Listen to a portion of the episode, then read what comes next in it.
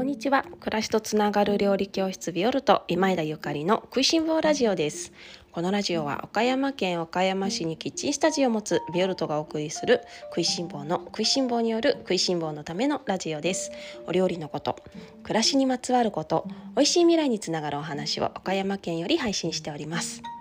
皆様おはようございます。料理家の今枝ゆかりです。本日は8月10日火曜日です。いかがお過ごしでしょうか？今日は手作りプリンに思うことというテーマでおしゃべりをさせていただきます。その前に少しご案内をさせてください。料理教室ビオルトは月々のキッチンスタジオでのレッスンに加えてオンラインレッスンとオンラインサロンを運営しております。オンラインサロンの方はどんなことをしているかと言いますと Facebook の非公開グループで運営しているんですけれどもあのほとんど私のメルマガ的な感じですね。ビオルトから、え、週に34回ぐらい発信をさせていただいております。食いしん坊ラジオでもね毎日私おしゃべりをしているんですけれどもこの食いしん坊ラジオは一応公のものなのであの私も一応ねオブラートにいろいろなことを包んでお話をさせていただいているんですがまあオンラインサロンの中では包み隠さず皆様にいろいろお伝えあの喋りたいことを伝えたいことを伝えたりとかそれからえっと、レシピの方もね動画をどんどん載せたりとか、えー、オンラインレッスンの、えー、テーマに合わせて例えば先月は冷やし中華のレッスンだったんだけれども冷やし中華のこの醤油だれを使ってでこんなお料理に展開できるよとかそんなようなねアイディアをたくさん投稿しております。時にそうだなえっとプライベートな、え、動画配信。例えばこの前はね我が家の冷蔵庫の中みたいな動画を配信したりとかそれからあの質問コーナーとかも授けていたりとかするんですけれどもこの「食いしん坊ラジオ」をね聞いてビオルトのオンラインサロンにご興味持ってくださる方がもう本当ありがたいことにたくさんいらっしゃってあのきっとこのラジオのねその先っていうかその裏っていうか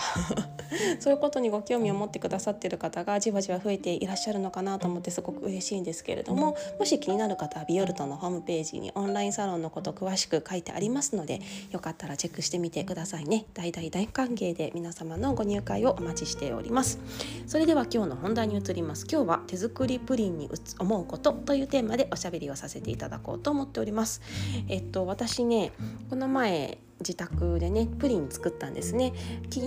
前の日ぐらいからプリン食べたいなと思っていましてでスーパーに寄った時に牛乳1リットル買ってで卵をお家にそういえばこの前卵屋さん持ってきてくれたしバッチリだと思って。で、えー、その家族のねお昼ご飯を作った後に今がチャンスと思ってプリンを作りました。10個ぐらい作ったかな。あのいろんなプリンがありますけれども私のプリンの作り方は蒸しプリンなんですね。焼きプリンではなくて蒸しプリンが好きなの。卵のプリンは。で、えーと、その時にねこの自分のプリン作ったプリンのねあまりの美味しさにそっとしそうになりましてやっぱり作ってよかったなって思ったのね。とはいえ結局そのプリンを作ったら気が付いたらお昼ご飯作って片付けてプリン作って片付けたらなんか夕方になってて「え今度また夜ご飯作らなきゃいけないじゃん」っていう私他にも今日やろうとしてたこといっぱいあったのに全然あのできなかったなってちょっととだけ自己嫌悪になんか陥りつつもでもねあの夜になって夜ご飯の後にデザートで冷たく冷やした自家製のプリンを食べたら私今日プリン作ってよかったって心の底から思ったわけなんですよね。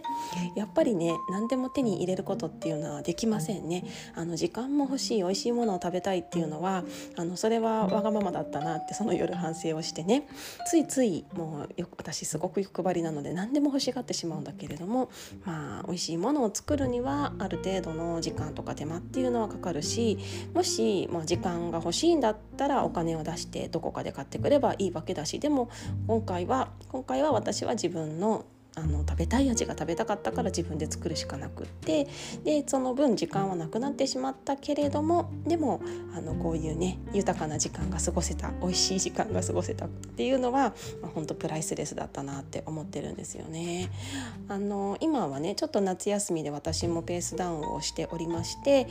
とぜもうすごい完全な休みっていう感じではないんだけれどもちょこちょこ仕事はしているんですが家族のためにあの料理を作ったりする時間がいつもより少しあってねだからこそ今あのプリンが作れたわけなんですよね。でもあのこれがまた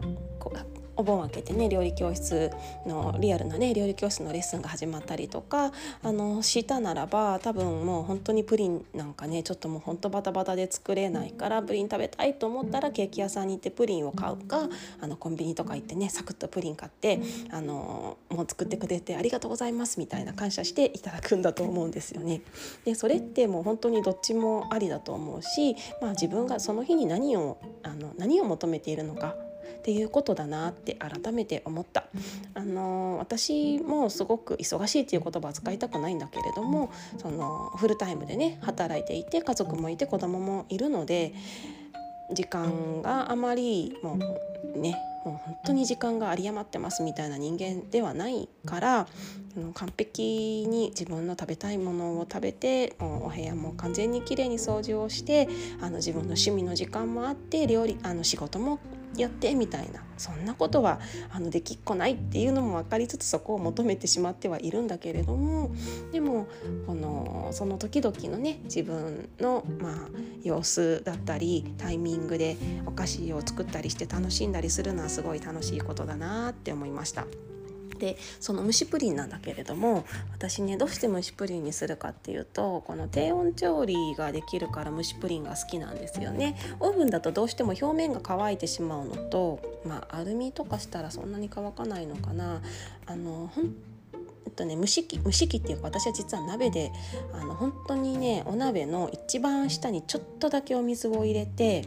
で本当に弱火で何分ぐらいだろうか。と1213分かな。もうほんとごくごくのとろ火でたあの卵プリンを蒸すんだけれどもゆで卵と一緒でね前にもタンパク質の加熱温度の話を音声配信でしたと思うんですけれどもゆで卵と一緒で卵ってえっと68度で固まるんですよ。62度ぐらいから固まり始めて68度でまああの水分が抜け始める感じかな。なのでできるだけ低温で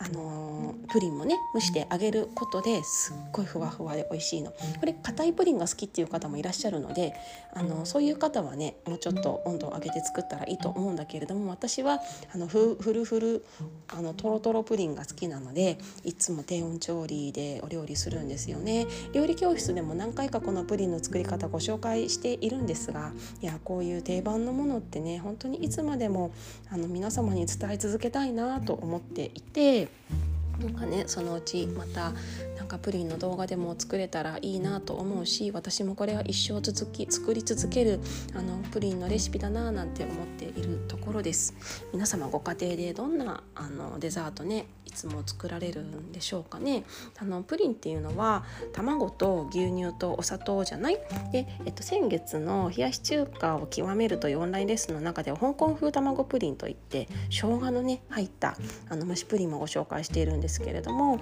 あのすごく栄養価の高い滋養競争のあの